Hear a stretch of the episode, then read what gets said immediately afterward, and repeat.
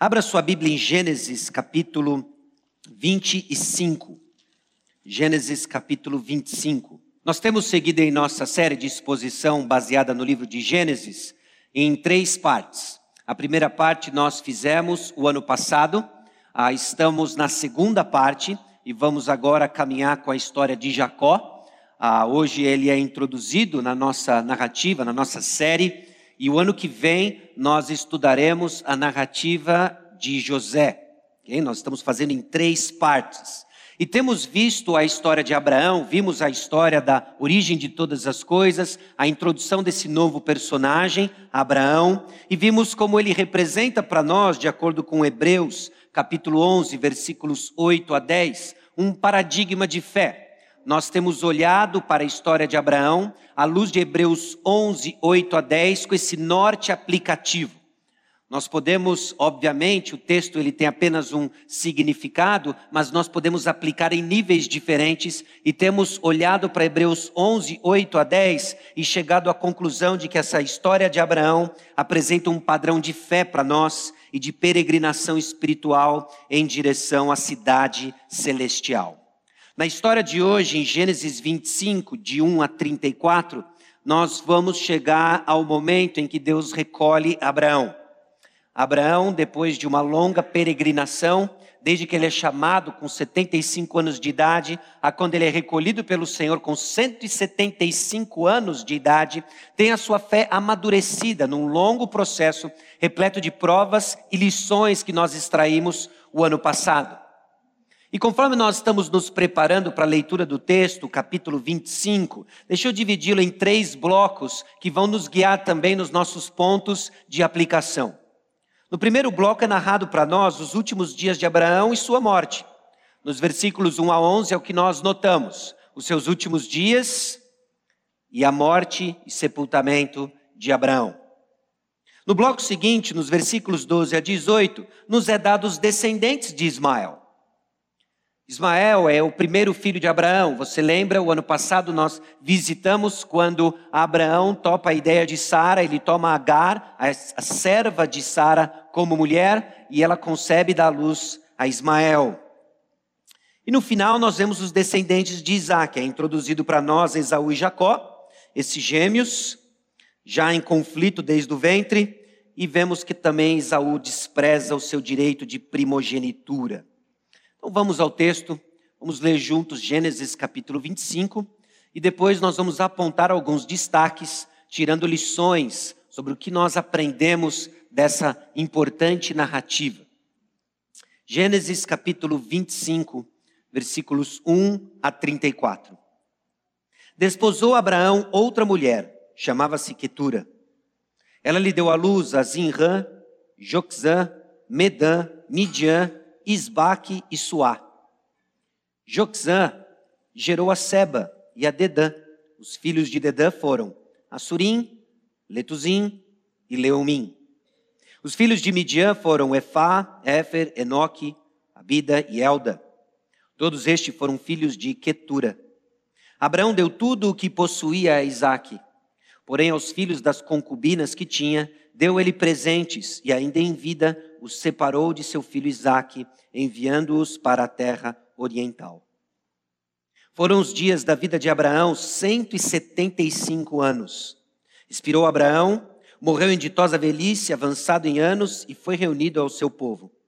Sepultaram-no Isaque e Ismael, seus filhos, na caverna de Macpela, no campo de Efron, filho de Zoar, o Eteu, fronteiro a Manre, o campo que Abraão comprara aos filhos de Et, Ali foi sepultado Abraão e Sara, sua mulher.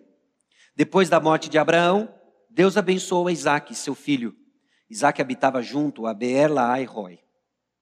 São essas as gerações de Ismael, filho de Abraão, que Agar, egípcia, serva de Sara, lhe deu à luz. E estes, os filhos de Ismael, pelos seus nomes, segundo o seu nascimento. O primogênito de Ismael foi Nebaiote, depois Quedar, Abdiel, Mibzão, Misma, Dumá, Massá, Haddad, Tema, Getur, Nafs, Quedemá. São estes os filhos de Ismael, e estes os seus nomes pelas suas vilas e pelos seus acampamentos, doze príncipes de seus povos. E os anos da vida de Ismael foram 137, e morreu e foi reunido ao seu povo. Habitaram desde Avilá até Sur, que olha para o Egito como quem vai para a Síria. Ele se estabeleceu fronteiro a todos os seus irmãos. São essas as gerações de Isaac, filho de Abraão. Abraão gerou a Isaac. Era Isaac de 40 anos quando tomou por esposa a Rebeca, filha de Betuel, o arameu de Padã Arã, e irmã de Labão, o arameu. Isaac orou ao Senhor por sua mulher, porque ela era estéril, e o Senhor lhe ouviu as orações. E Rebeca, sua mulher, concebeu. Os filhos lutavam no ventre dela. Então disse: Se é assim, por que vivo eu? E consultou ao Senhor. Respondeu-lhe o Senhor: Duas nações há no teu ventre, dois povos nascidos de ti se dividirão. Um povo será mais forte que o outro, e o mais velho servirá ao mais moço. Cumpridos os dias para que desse a luz, eis que se achavam gêmeos no seu ventre. Saiu o primeiro, ruivo, todo revestido de pelo, por isso lhe chamaram Esaú. Depois nasceu o irmão, segurava com a mão o calcanhar de Esaú, por isso lhe chamaram Jacó. Era Isaac de 60 anos quando Rebeca lhes deu a luz. Cresceram os meninos. Esaú saiu perito caçador, homem do campo. Jacó, porém, homem pacato, habitava em tendas. Isaac amava Esaú, porque se saboreava de sua caça. Rebeca, porém, amava Jacó. Tinha Jacó feito um cozinhado quando, esmorecido, veio do campo Esaú e lhe disse: Peço-te que me deixes comer um pouco desse cozinhado vermelho, pois estou esmorecido. Daí chamasse Edom. Disse Jacó: Vende-me primeiro o teu direito de primogenitura.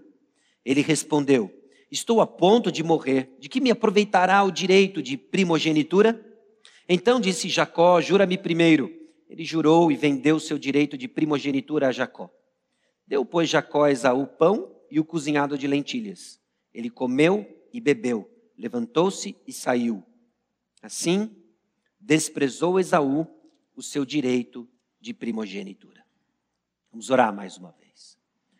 Senhor, guia-nos no entendimento e na aplicação da tua palavra.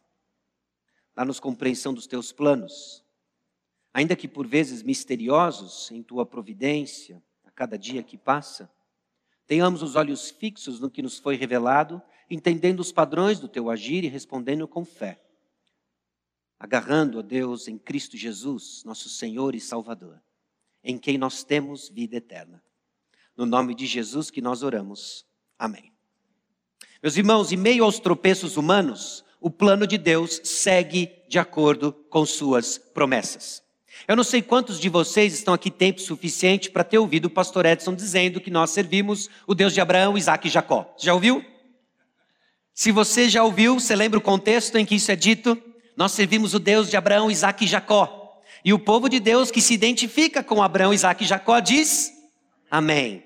Em nossos vacilos, em nossos enganos, em nossos tropeços. É a esse Deus misericordioso e soberano que nós servimos.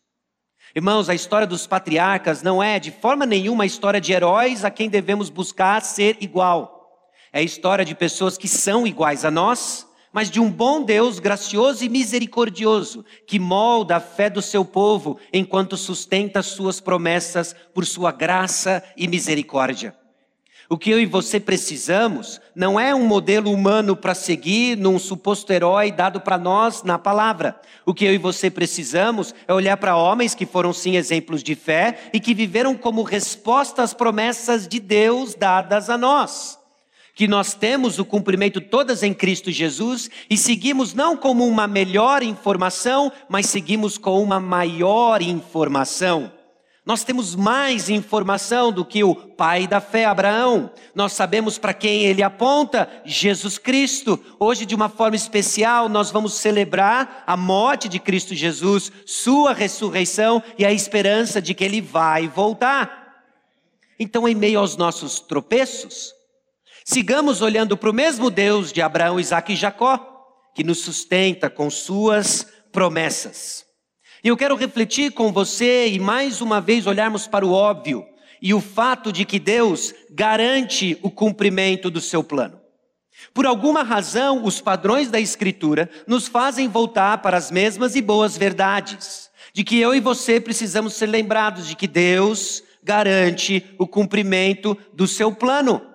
A história de Abraão nos deixa isso claro, e agora o episódio da morte de Abraão sela a realidade de que Deus garante o cumprimento do seu plano, mesmo em meio aos nossos tropeços.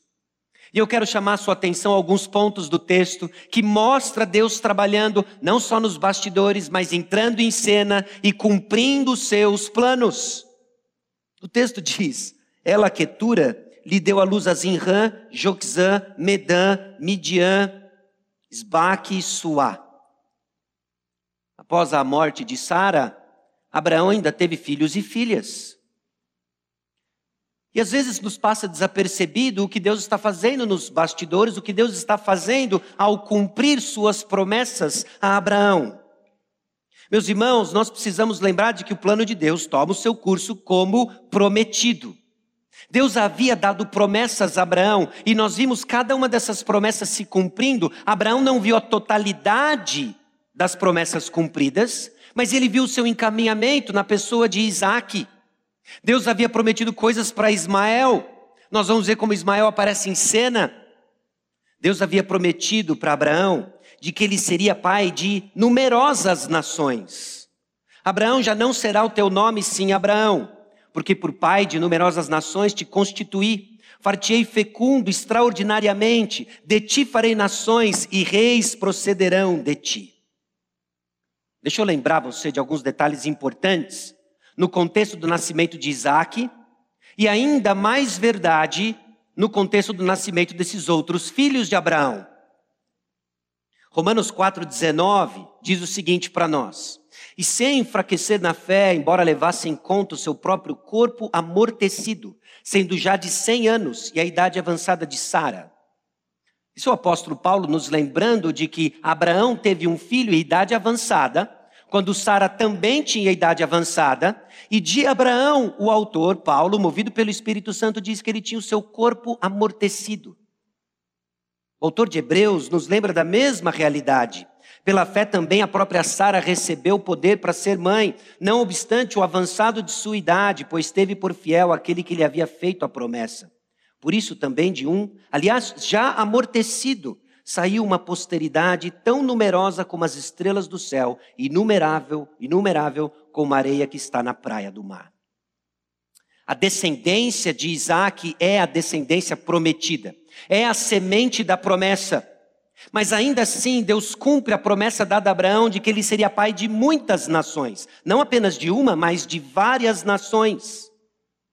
E Abraão já avançado em idade, Abraão já avançado em idade e passado essa idade reprodutiva, é um homem que é revigorado pelas promessas do Senhor e tem filhos e filhas, e Deus cumpre o seu plano, garantindo o seu plano apesar da idade avançada de Abraão. Isso não é novidade para nós de que Deus está transpondo o que é possível para nós para o cumprimento do seu plano. E ele faz isso com Abraão. Deus toma o seu curso como prometido. O plano de Deus se cumpre. Bom, Abraão deu tudo o que possuía a Isaac. É interessante porque a narrativa que temos seguido e a ênfase que temos dado é justamente nas promessas de Deus, de como todas elas apontam para as riquezas que hoje nós desfrutamos, riquezas espirituais. Mas aqui existem inúmeras lições desses conflitos familiares que marcam a história de Abraão. O fato do convívio de Ismael junto com Isaac, a constante tensão entre Agar e Sara, e agora nós vemos algo que nos soa esquisito. Calma aí, é um pai dando preferência, favorecendo a Isaac. Mas o que está acontecendo aqui, meus irmãos, é que Deus provisiona adequadamente para o cumprimento do seu plano. O plano não era apenas que Abraão seria pai de muitas nações, o plano seria que através de uma descendência, a descendência escolhida, viria Jesus Cristo em quem todas as nações seriam abençoadas. E Deus agora está garantindo de que há provisionamento para que a descendência de Abraão, por meio de Isaac, o filho da promessa, se estabeleça na terra prometida. Inclinando o coração de Abraão, que pela fé abençoa Isaac com tudo o que ele tinha. Lógico que isso não em detrimento ao abandono geral de todos os seus filhos, ele os presenteia, ele garante a sua sobrevivência e os afasta de Isaac. Não é gentalha, gentalha, gentalha, vem Kiko. O que Abraão expressa aqui é que Isaac vai ser pai de uma grande nação, e esses outros aqui não podem ofuscar os planos de Deus. Então, pela fé, ele diz: agora vocês se apartem e vão para o Oriente. Deus provisiona, meus irmãos, adequadamente para o cumprimento de seu plano. Nós hoje estamos aqui reunidos, estamos prestes a celebrar a ceia do Senhor, porque Deus provisiona para o seu plano. Simplesmente não cabe na nossa cabeça entender a quantidade de pontos que Deus liga, a quantidade de história que ele se uh, que entrelaça, para que no clímax da história viesse Jesus Cristo. A quantidade de profecias que foram cumpridas naquele bebezinho a quantidade de situações de bastidores que foram cumpridas, que foram traçadas para que viesse Jesus Cristo. A quantidade de coisas e pontos que foram ligadas para que você viesse hoje, fizesse parte desse corpo, como as nossas histórias se encontram, como Jesus Cristo, como o Senhor do universo, usa todas elas para o cumprimento do seu plano. Simplesmente não cabe aqui dentro, não é? Por isso ele é digno da nossa adoração. E aqui desfrutamos na certeza de que Ele provisiona adequadamente para o cumprimento do seu plano. O tempo de Abraão chegou ao fim. Abraão expirou e ele morreu. Morreu em ditosa velhice, avançado em anos. E o versículo 11 diz que agora, depois da morte de Abraão, Deus abençoou a Isaac. O padrão que enxergamos é como a, bênção de Deus, a mão que abençoa, a mão do Senhor está cuidando daqueles que amam a Deus. O cuidado do Senhor, a certeza do seu amor, é o que nós precisamos em dias difíceis, a olharmos para as promessas e principalmente quando elas parecem distantes. Nós vemos que Abraão aqui, ele é sepultado por Isaac e Ismael. Abraão é sepultado na mesma sepultura, na mesma caverna que ele comprou para sepultar Sara. Lembra? Duas semanas atrás, nós vimos a aquisição dessa propriedade, o que significava aquilo. Abraão está dizendo: essa é a terra que o Senhor nos deu, é aqui que nós vamos ser enterrados, é aqui que a nossa descendência vai ser enterrada, porque essa terra, por direito, dada por Deus, é nossa. É lá que Abraão é enterrado. Enterrado depois de uma vida cujo fim é marcada por ditosa velhice. Abraão provou do Senhor e experimentou o crescimento de sua fé, aprendeu a amar a Deus.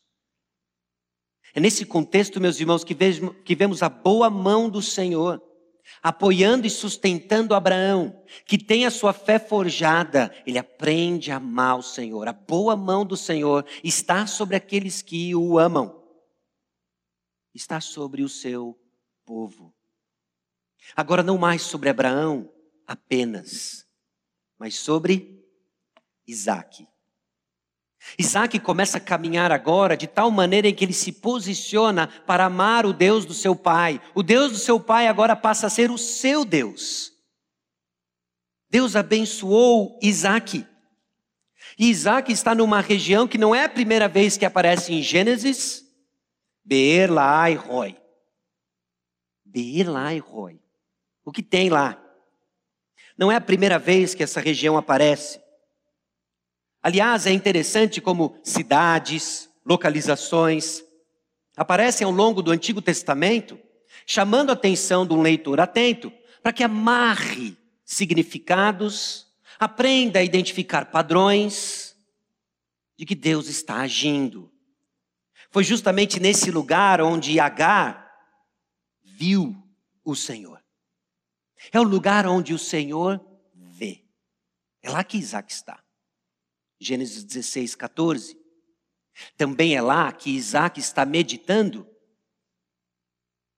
orando, e na volta encontra Rebeca.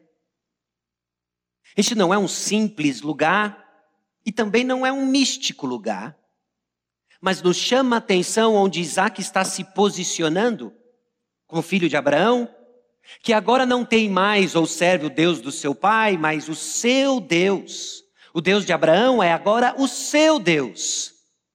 Isaac aprendeu a amar o Senhor. Foram tantas experiências e agora ele responde, responde com fé e ele está amando o Senhor. Ele se apropria das promessas do Senhor e age de acordo com as promessas do Senhor. Meus irmãos, entender no meio da confusão que nós estamos, como as promessas do Senhor fazem sentido, é para aqueles que amam a Deus. Incline o seu coração para amar o Senhor. Essa é a sua responsabilidade. Ame ao Senhor com o que você pensa, ame ao Senhor com o que você deseja, ame ao Senhor com o que você sente. E esses são os óculos que nós precisamos para fazer sentido em meio à confusão que passamos. É lá que essas coisas cooperam para o bem. Você já reparou como crentes em Cristo, como irmãos de uma mesma comunidade, respondem diferente às mesmas provas? E em parte tem a ver com os óculos que você usa para enxergar suas provas. Se enxergamos olhando apenas o que está perto, entramos em desespero. Se enxergamos com os óculos da fé, com as promessas de Deus, começamos a ver a boa mão do Senhor, que faz com que todas as coisas cooperem para o bem, para o bem daqueles que amam a Deus, daqueles que são chamados segundo o seu propósito. Já está tempo aqui suficiente, provavelmente, para saber que a gente não vai ler o 28 sem o 29.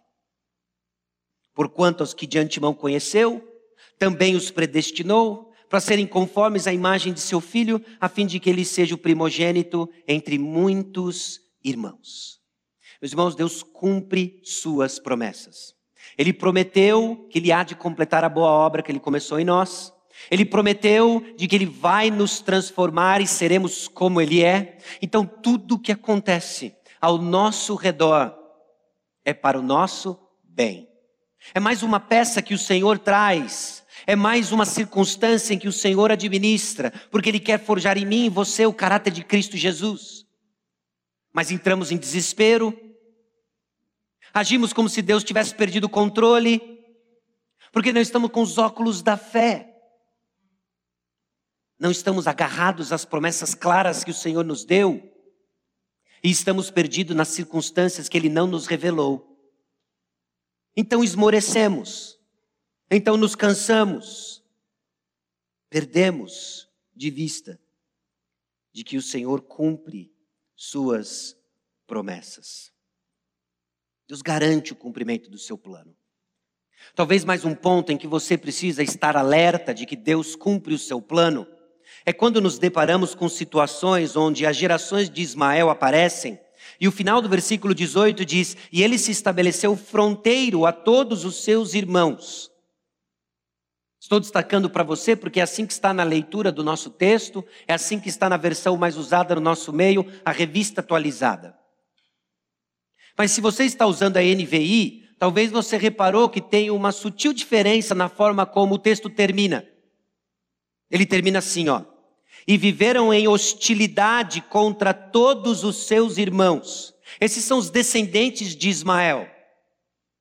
Tecnicamente, ambas as traduções são possíveis, mas vemos aqui que os tradutores optaram por uma interpretação além da própria gramática, talvez levando em consideração o que o Senhor havia dito sobre Ismael e sua descendência. Gênesis 16, 11 e 12 diz assim: Disse-lhe ainda o anjo do Senhor: Concebeste e darás à luz um filho, a quem chamarás Ismael, porque o Senhor te acudiu na tua aflição.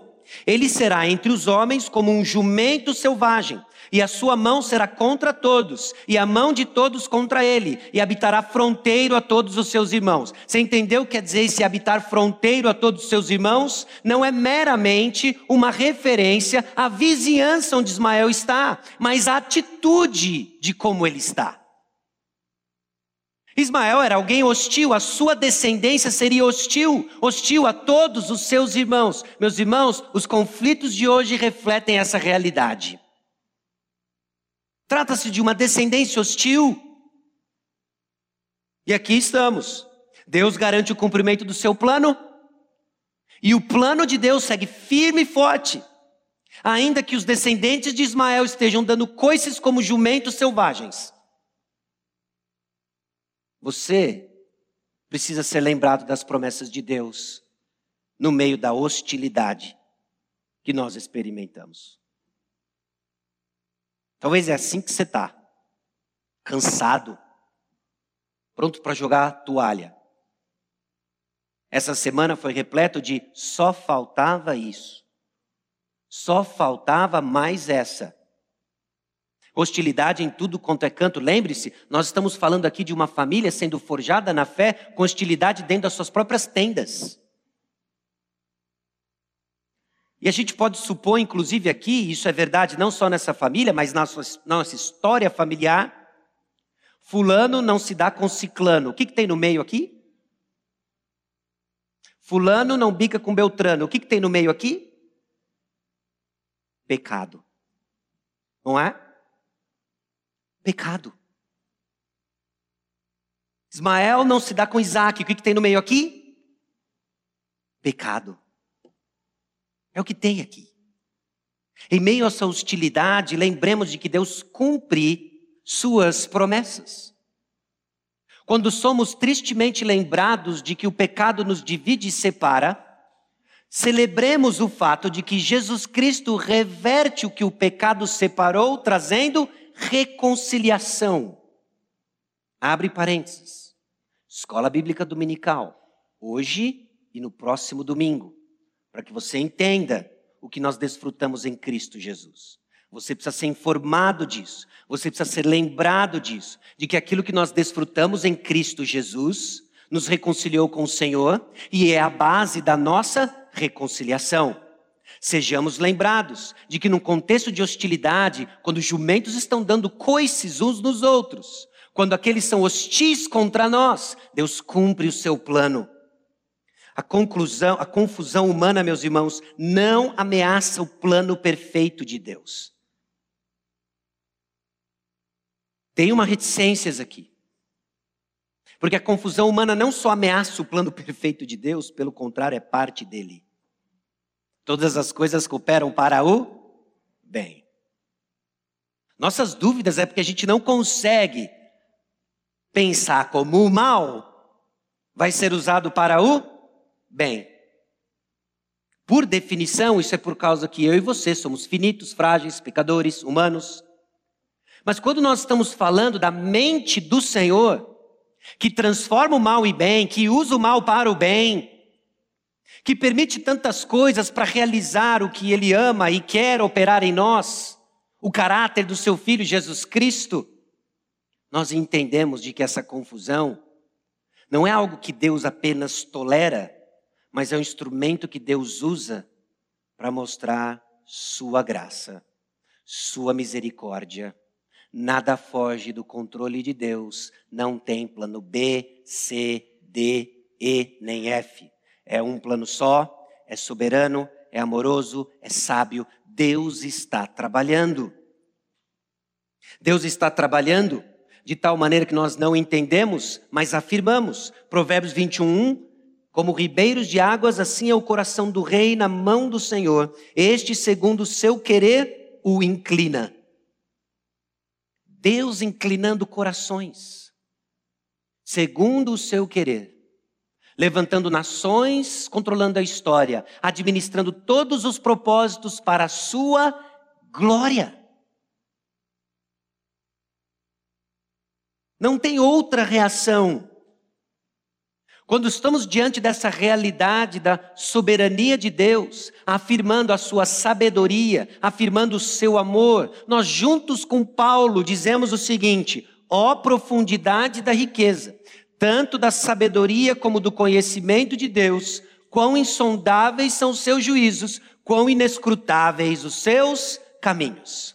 Em meio ao cansaço, cercado de hostilidade e cheio de perguntas que você não tem resposta, abaixa a guarda, dobre os joelhos e reconheça: o Senhor tem caminhos que eu não entendo, mas pela fé, eu eu vou seguir com fé. Com meu Deus, eu vou. Não, Sasha, eu estava só achando bonito, não dizia assim de coração. Percebe? Esse elemento de fé é que faz toda a diferença como resposta ao conhecimento do caráter de Deus. E o caráter de Deus, meus irmãos, nos foi revelado um pingo de um infinito oceano de quem Ele é. E já dá um trabalhão conhecer tudo isso, não é? Mas é suficiente para você peregrinar aqui. É suficiente quando as coisas não fazem sentido. Então Deus garante o cumprimento do seu plano. E esse plano, embora ele seja misterioso, nós vemos que com o tempo, nós vemos que com discernimento exercitado na palavra de Deus, nós passamos a identificar padrões. Deus segue o seu plano, mas ele tem padrões. É impressionante como isso é notável diante de pessoas cuja experiência de vida, marcada por piedade e submissão ao Senhor, nos ensina em suas respostas ao que a história nos traz. Eventos parecem seguir certos padrões de como Deus age. E irmãos do nosso meio, que têm uma longa caminhada de experiência com o Senhor, nos educam com suas reações, nos apontando o padrão de Deus e como ele age. Porque o plano de Deus segue padrões comuns. Você já parou para pensar como nós temos uma longa narrativa de Abraão, depois nós temos uma curta narrativa de Isaac, depois uma longa narrativa de Jacó, uma longa narrativa de José? Longa por tempo, tempo, oh, desculpa, por tinta gasta nos capítulos. Mas aqui parece que Isaac segue o mesmo padrão. A história de Isaac segue o padrão que nós já vimos em Abraão. Isaac, de 40 anos, quando tomou por esposa Rebeca. É o que está lá no versículo 20. E o versículo 26 termina uma sessão dizendo: Era Isaac de 60 anos quando Rebeca lhes deu a luz. Me ajuda aqui. Ele tinha 60 anos quando nasceram gêmeos. Ele tinha 40 anos quando ele tomou Rebeca por esposa. Quanto tempo teve de lua de mel? 20 anos. Para nós, três versículos. Para Isaac, 20 anos. Você já ouviu essa história de uma longa espera para que a promessa seja vista em um descendente?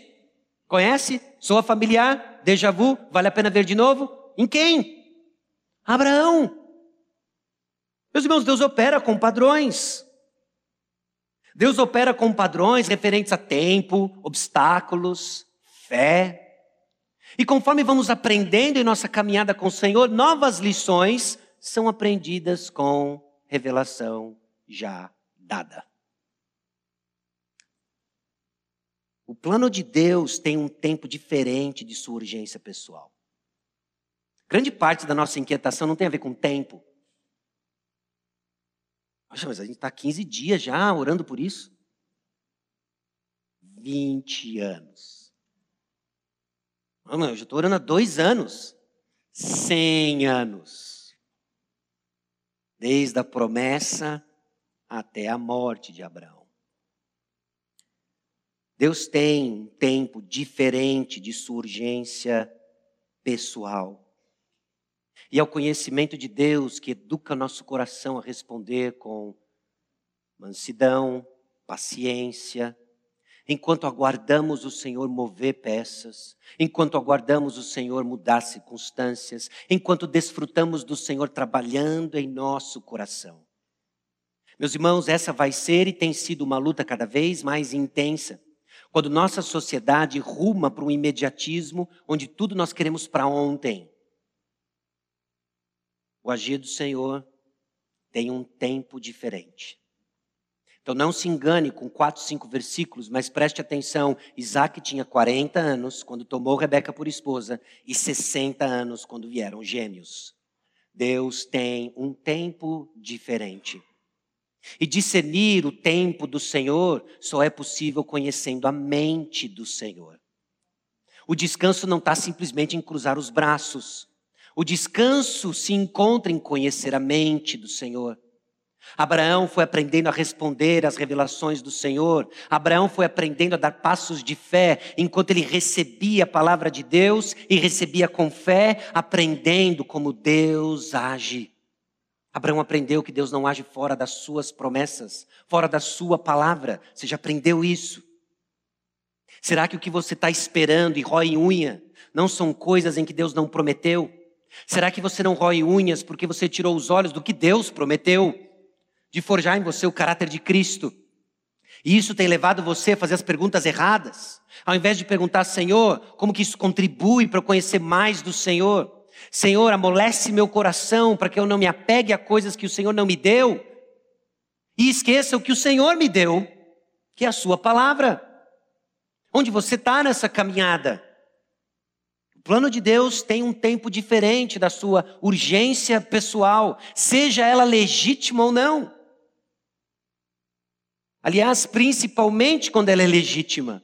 Você que aguarda a transformação de um relacionamento, você que aguarda a transformação de uma circunstância, você que aguarda a salvação de um parente, você que espera e espera com lágrimas. Lembre-se, Deus tem um tempo, a luz da eternidade diferente da nossa urgência, mas Ele está trabalhando. E o que compete a nós? Passos de fé. Passos de fé. Deus tem um padrão, um padrão comum. Note esse padrão aqui. Sua mulher, porque ela era estéreo. Alguém uma vez me disse, não me lembro se foi um professor, um livro que eu li, uma mensagem que eu ouvi. Quando você escuta a palavrinha estéreo na palavra de Deus, abra os ouvidos, abra os olhos, preste atenção, Deus vai agir. Rebeca era estéreo. Agora, o ponto aqui que nós chegamos, e obviamente alguns versículos depois nós já vemos a resposta, às vezes no mesmo versículo, ela concebeu. Digo, o plano de Deus segue padrões comuns, e aqui tem um padrão que a gente não pode perder de vista, meus irmãos. O plano de Deus triunfa sempre sobre as dificuldades ou deficiências do seu povo. Quando dificuldades e deficiências parecem ser muito maiores do que o agir do Senhor, lembre-se disso. Deus cumpre o seu plano, sempre triunfando sobre dificuldades e deficiências. E aqui, obviamente, o plano de Deus. Não tire isso fora do contexto, declarando cumprimentos que Deus não prometeu. Então conheça as promessas do Senhor e saiba, Ele vai triunfar. Ele triunfa. Ele triunfa apesar de nossas deficiências, apesar de nossas dificuldades, apesar do nosso pecado. Tem um túmulo vazio. Ele triunfou. Ele já bradou vitória sobre o pecado. Isso é um padrão do agir de Deus. Isso muda a postura como nós lidamos com o nosso próprio pecado. Isso muda a postura como nós lidamos com o pecado do irmão. Isso muda a postura como nós lidamos com o mundo que perece como consequência do pecado. Jesus vence no final.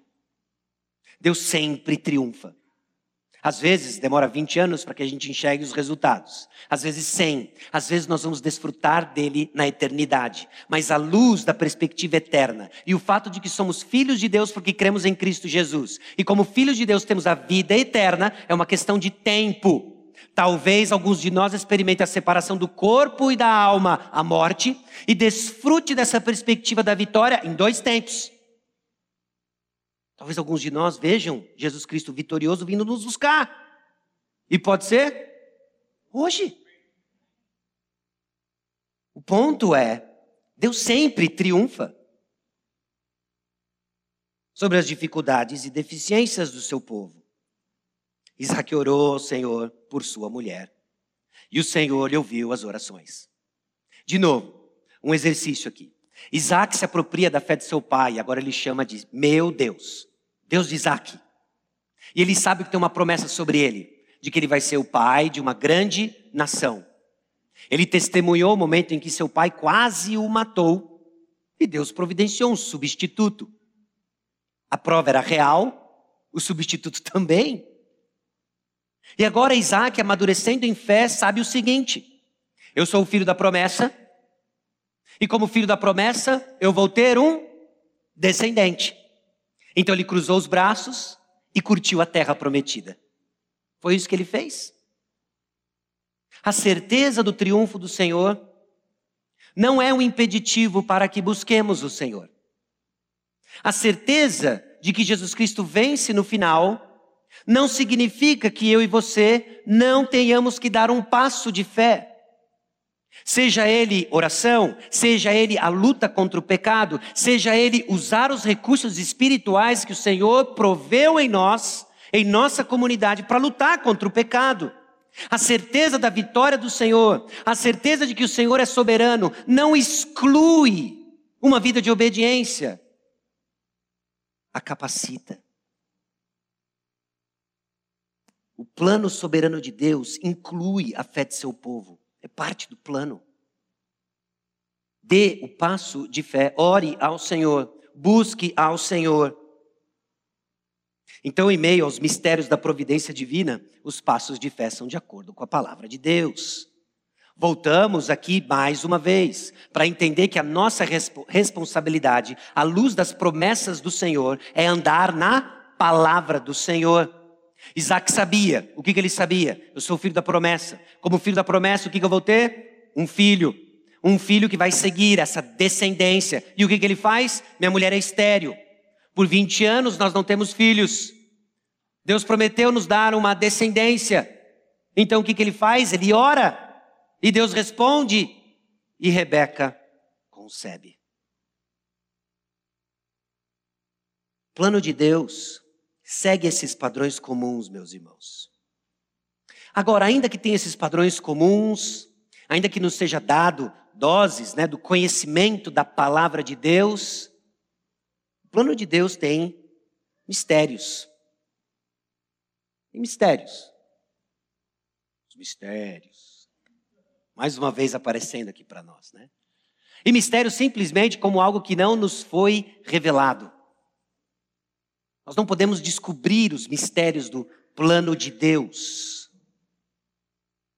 O que nós vemos no texto é que nos aponta algo um tanto quanto curioso, porque um povo será mais forte que o outro e o mais velho servirá ao mais moço. Isso é retirado justamente da resposta que o Senhor dá a Rebeca quando ela o busca, cheia de perguntas. Olha, estou grávida, parece que tem aqui dentro uma terceira guerra mundial. Não, na época era a primeira guerra mundial. Tem alguma coisa acontecendo aqui dentro. O que, que, é isso? Por que, que eu estou vivendo? Ó oh, vida, ó oh, céus! E ela consulta o Senhor. E o Senhor dá a resposta. Olha, tem duas nações aí dentro. Não é só um acrobata dando piruetas aí, não. Tem dois. Lembra, nós, não tem ultrassom. Agora tem duas nações aí. Tem no teu ventre. Tem dois povos. Eles se dividirão. Um será mais forte que o outro e o mais velho servirá ao mais moço. Mas isso não faz sentido. Isso é contracultural. Isso vai contra todas as lógicas do bom senso. Como assim o mais velho vai servir o mais moço? O mais velho que tem direito sobre todas essas coisas aqui. Não faz sentido. Bom, parte do misterioso plano de Deus é que Ele é soberano. Ele é soberano. Contra tudo aquilo que você espera ser lógico, vem o plano de Deus misteriosamente trabalhando de maneira soberana. Ele é soberano, nem sempre compreensível. A escolha do filho mais jovem ao invés do mais velho demonstra essa soberania divina contra o que parece ser entendível e lógico. O plano de Deus soberano em nossos padrões, em nossas avaliações, parece muitas vezes, sabe o quê? Injusto. Senhor, não é certo. Esaú é mais velho. Esaú é macho alfa. Jacó. Não dá, Senhor, não dá. Parece injusto. Parece contra o senso comum. Porque o plano de Deus é contrário à maneira como a nossa sociedade atribui significado e valor. Por isso que a gente é esquisito. Você já se perguntou? Senhor, ser crente, conforme eu cresço em fidelidade, eu vou ficando cada vez mais esquisito. Vai. Porque você valoriza coisas que o mundo não valoriza. Você começa a reagir às coisas ao seu redor de maneira distinta. Você começa a ficar meio ET. Porque a gente não é daqui. E nós estamos crescendo à semelhança de Cristo Jesus, com valores diferentes, e isso é contra o que a nossa sociedade acredita sobre o que é valoroso e o que tem significado. Deus escolheu Jacó, não Esaú. Por quê? Ah, bom, Jacó, é que Jacó era, ó. Não, é porque Jacó era, não diz no texto, mas ele é mais bonito.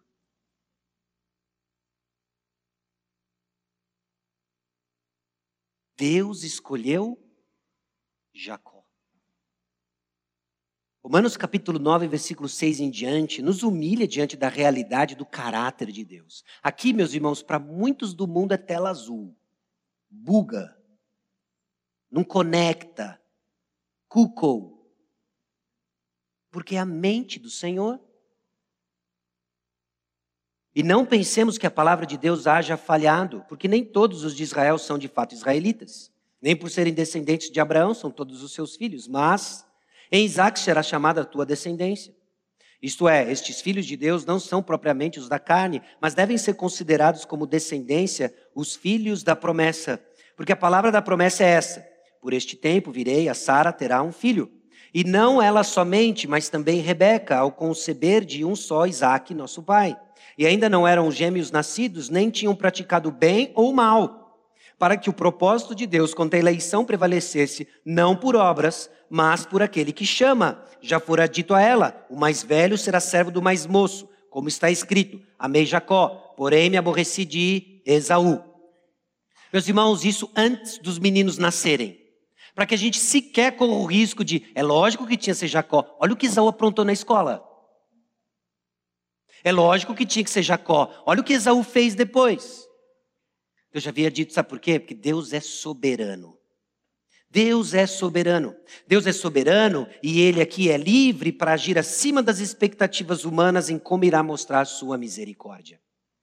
E aqui entenda algo: eu e você não temos a capacidade de demonstrar misericórdia e graça como Deus faz.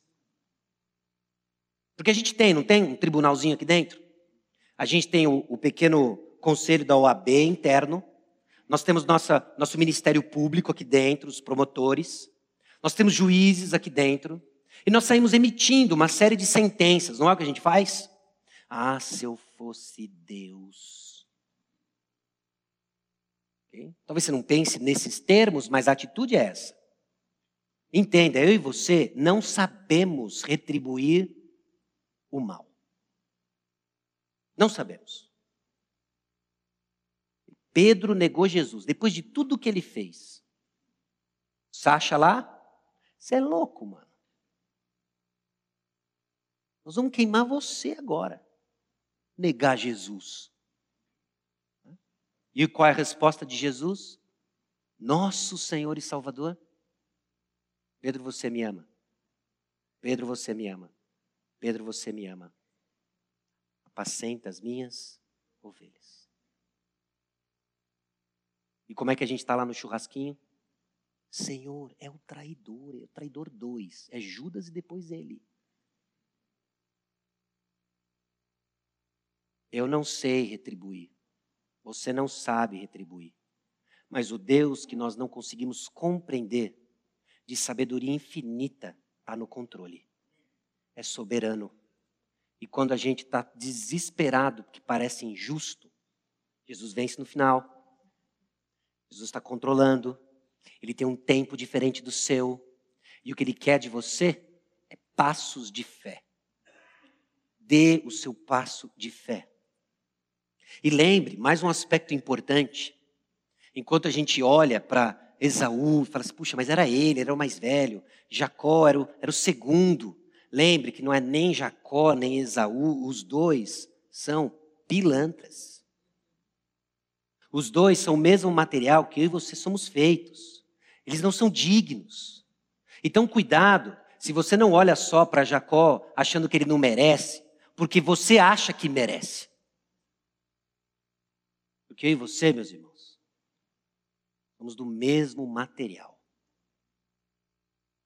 Membros da mesma raça humana, que herdou uma natureza pecaminosa daquela de criar conflito no útero da mãe, sabe? Sozinho. Eu até acho que quando você mexia na barriga da sua mãe, mesmo que você não seja gêmeo, você estava brigando com, com, com o vento. Eu acho que era isso que você estava fazendo. De tão ruim que a gente é. E não é ruim no sentido de errar é humano. É ruim no sentido de que nós temos uma natureza pecaminosa separada de Deus destituídos da glória de Deus. A gente já nasceu pensando torto, querendo torto, sentindo torto, ao ponto de que Deus teve que tomar a iniciativa e vir ao nosso encontro através de Jesus Cristo, nosso Senhor e Salvador. Porque você não é digno, eu não sou digno. Nós não estamos aqui porque descobrimos um tesouro. Nós não estamos aqui porque somos moralmente mais elevados do que o restante dessa cidade perdida sob o juízo de Deus, nós estamos aqui única e exclusivamente por causa da graça de Deus. Se não é isso que está no seu coração, não é à toa que você é ninja, craque, perito em emitir sentenças de julgamento e não tem um coração tenro, manso e humilde com aqueles que foram receptores da mesma graça sobre você. Não somos dignos. Então nós podemos dizer, é pela graça, já não é pelas obras. Do contrário, a graça já não é graça. Foi antes dos meninos nascerem. Deus já disse, é Jacó. Foi antes de você nascer que Deus já disse, vai estar aqui hoje. É pela graça. É você que eu quero. E é você que eu vou buscar. E ele veio. Bom, o final do capítulo 25 tem uma triste sentença. Assim desprezou Esaú o seu direito de primogenitura.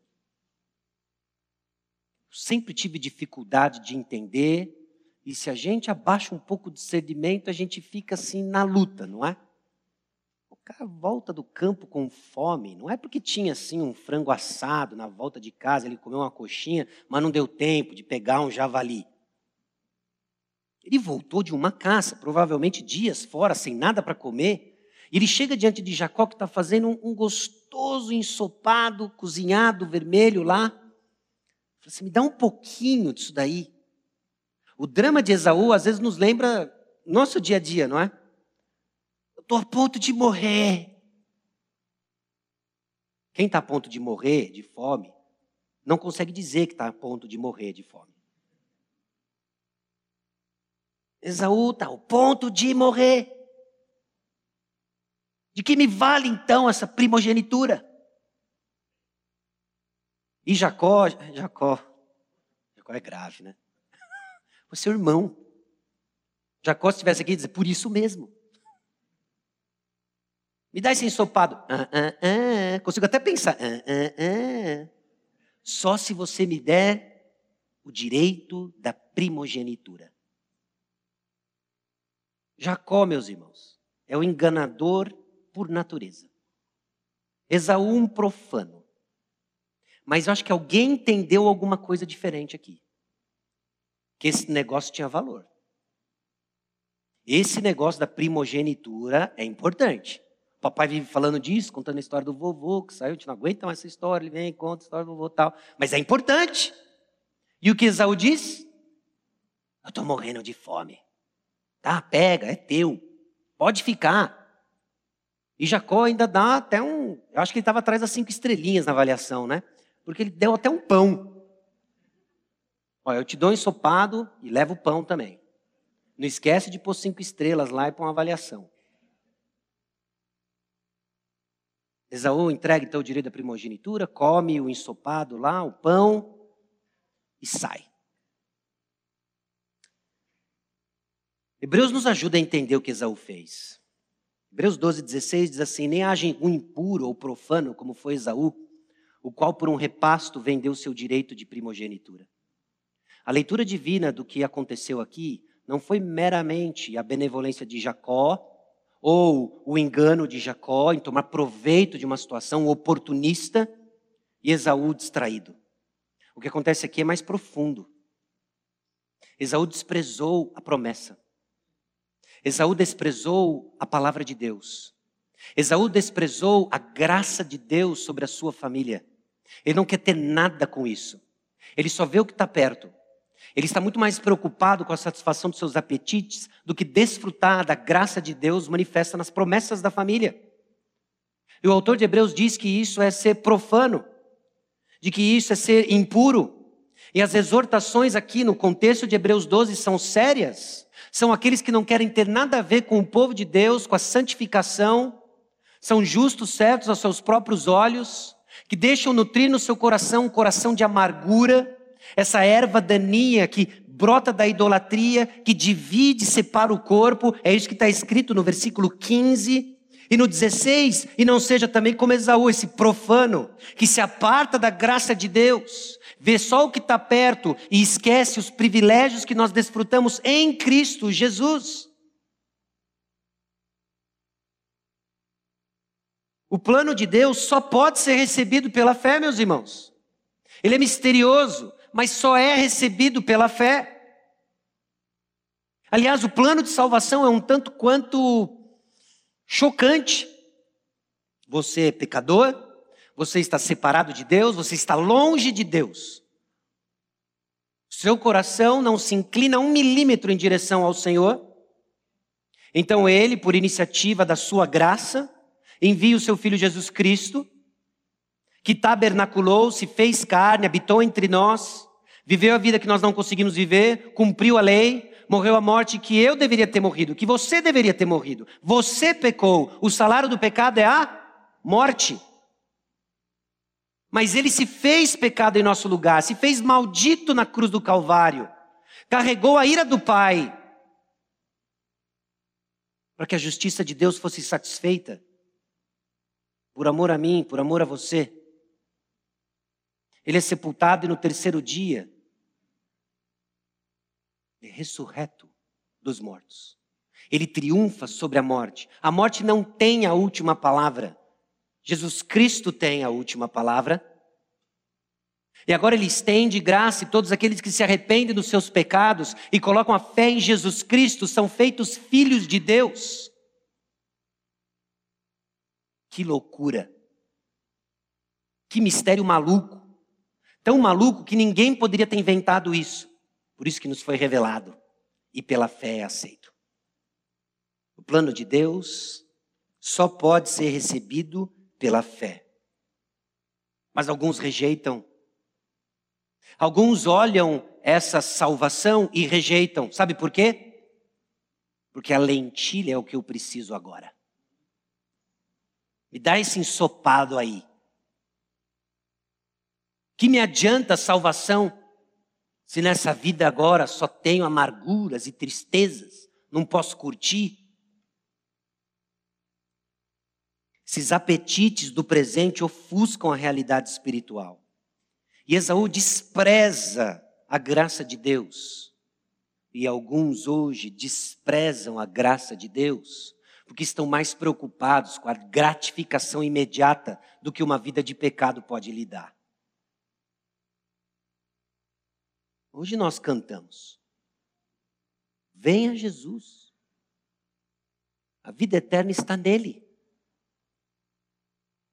Talvez essa seja a sua situação. Perdido num imediatismo, perdido num senso de justiça própria, perdido em tentar buscar satisfação aos seus desejos, aos seus apetites, você só vê o ensopado. Não vê o além. Hoje é dia de salvação. Hoje é dia de reconhecer de que você está tentando encher a barriga com ensopado de lentilha e não é à toa que você vive com fome. Satisfaz no começo, não é? E você volta a ter fome. Mas Jesus é o pão da vida que satisfaz. Jesus é a água viva que sacia a sede.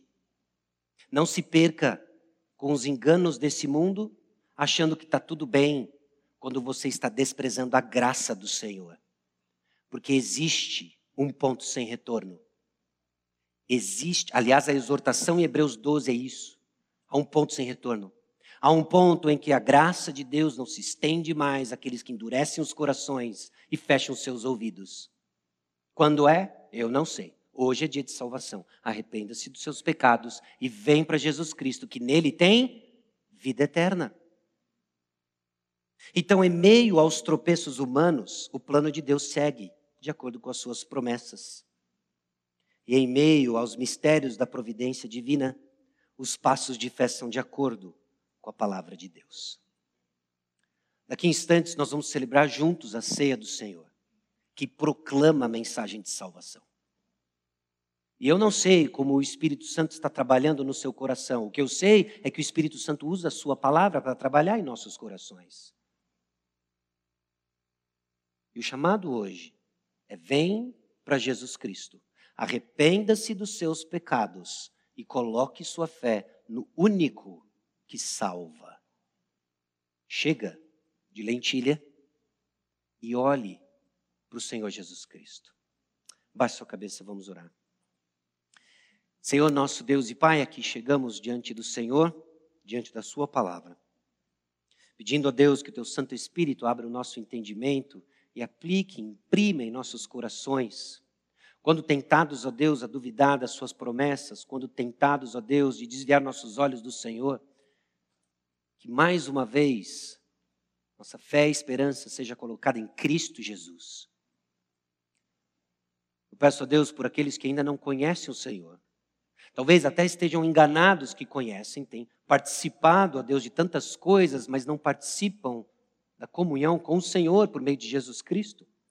Quebrante esses corações.